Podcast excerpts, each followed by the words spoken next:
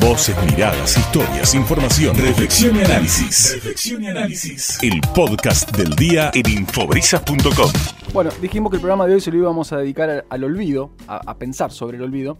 Eh, y queremos hablar con un especialista en derecho digital y corporativo, porque lo que estamos discutiendo es si tenemos la posibilidad de eh, borrar o, desindexar, sería la palabra real, eh, aquello que se ha publicado sobre nosotros eh, de los buscadores para que no nos afecten en el presente, digamos. ¿no? Y vamos a hablar para eso con Fernando Tomeo, que es abogado, que es especialista en Derecho Digital y Corporativo, docente universitario, una larga trayectoria y que creo que tuvo alguna relación laboral con Natalia de Negri.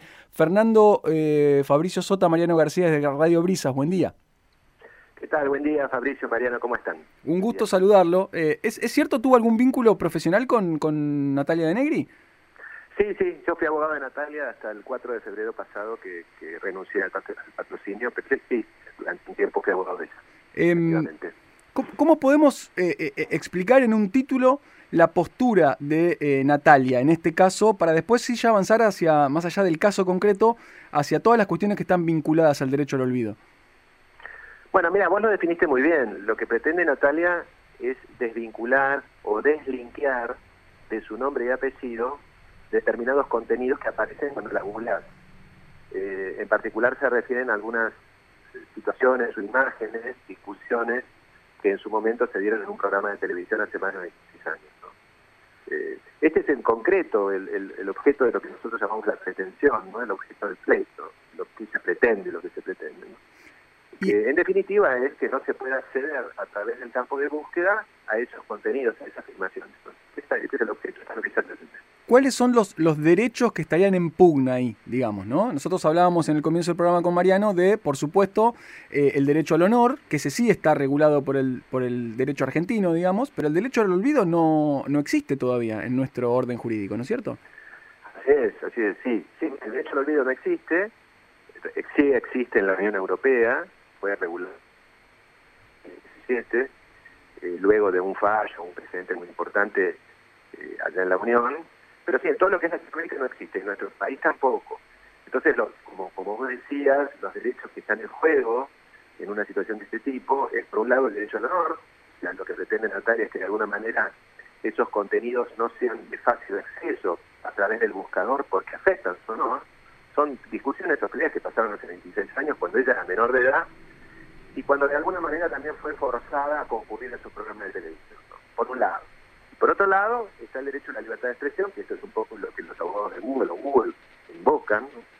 Ellos entienden que eh, esos contenidos tienen que permanecer en línea porque de lo contrario se estaría afectando el derecho a la, información de la gente.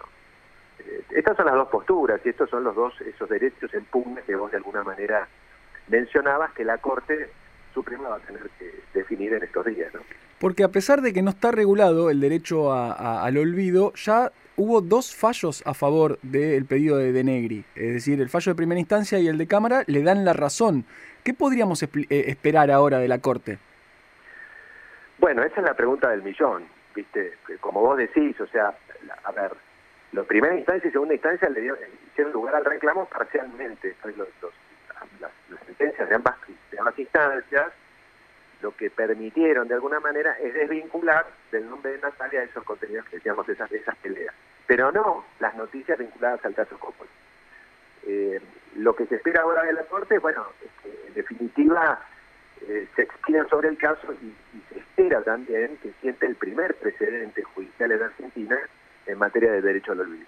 O sea que si bien no va a estar regulado el derecho al olvido por una norma, una ley, porque la ley la tiene que dictar ¿viste? el Poder Legislativo y todavía no, se ha dictado, no se ha tratado, pero sí va a existir un precedente judicial que nosotros llamamos una creación pretoriana, ¿no?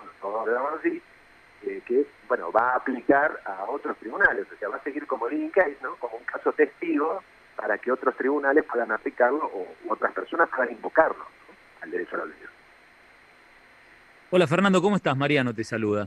Mariano, ¿cómo estás? Buen día, ¿qué tal? Muy bien.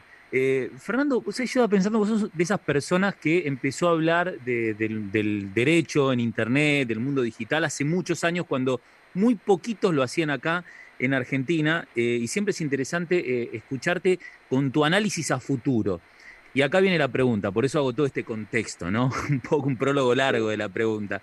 ¿Vos te imaginás de acá a futuro que haya políticos que puedan llegar a pedir el derecho al olvido con alguna que otra, entre comillas, triquiñuela, como decían nuestros abuelos, para que de pronto se borre ese pasado en el que tal vez lo, se lo involucró con algún hecho de corrupción y demás? ¿No estamos jugando ahí en el fleje, como se dice en el tenis? Sí, Mariano, estamos jugando en el fleje, pero yo creo que no.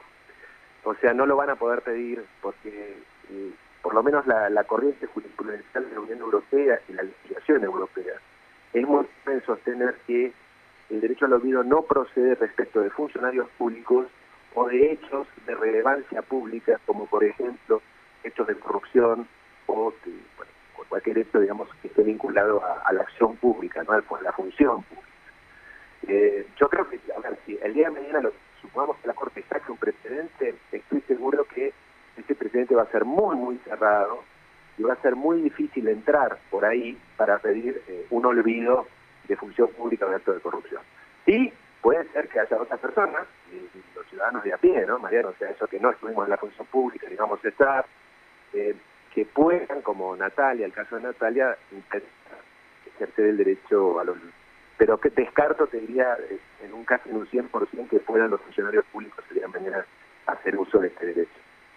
Fernando, eh, ¿influye, tiene, em, tiene incidencia que la información que circula eh, eh, en Google sobre Natalia, en este caso, em, haya sido veraz? Es decir, no, no, fue, no es que mintieron y, y, por ejemplo, no sé, anexaron su imagen a una empresa de em, páginas porno, por ejemplo no, no, no hubo ahí un falseamiento de la información, sino que todo lo que se mostró en ese momento estaba sucediendo, era información periodística y no maliciosa. ¿Eso puede influir en, el, en la decisión final de la Corte?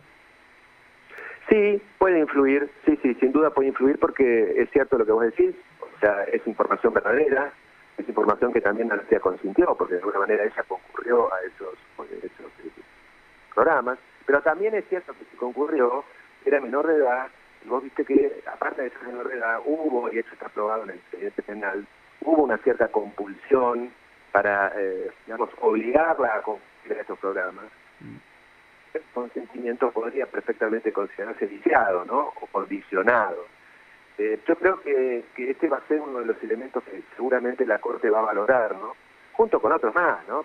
También el tema de la función pública, de si es una persona pública o no, el tema de la violencia de género simbólica, que esto fue muy, muy digamos, mencionado ayer en la audiencia pública que, que, en la Corte. En fin, son distintos elementos que, te digo, la, la Corte tiene un trabajo importante para realizar y bastante complejo, porque de alguna manera son esas monedas, viste, que vos ves de una cara y que la compras y ves de la otra cara y la compras también. Entonces, tiene que encontrar un justo equilibrio la Corte, ¿no? bueno, veremos que, cómo se expide, ¿no? ¿Cuál es la sentencia final?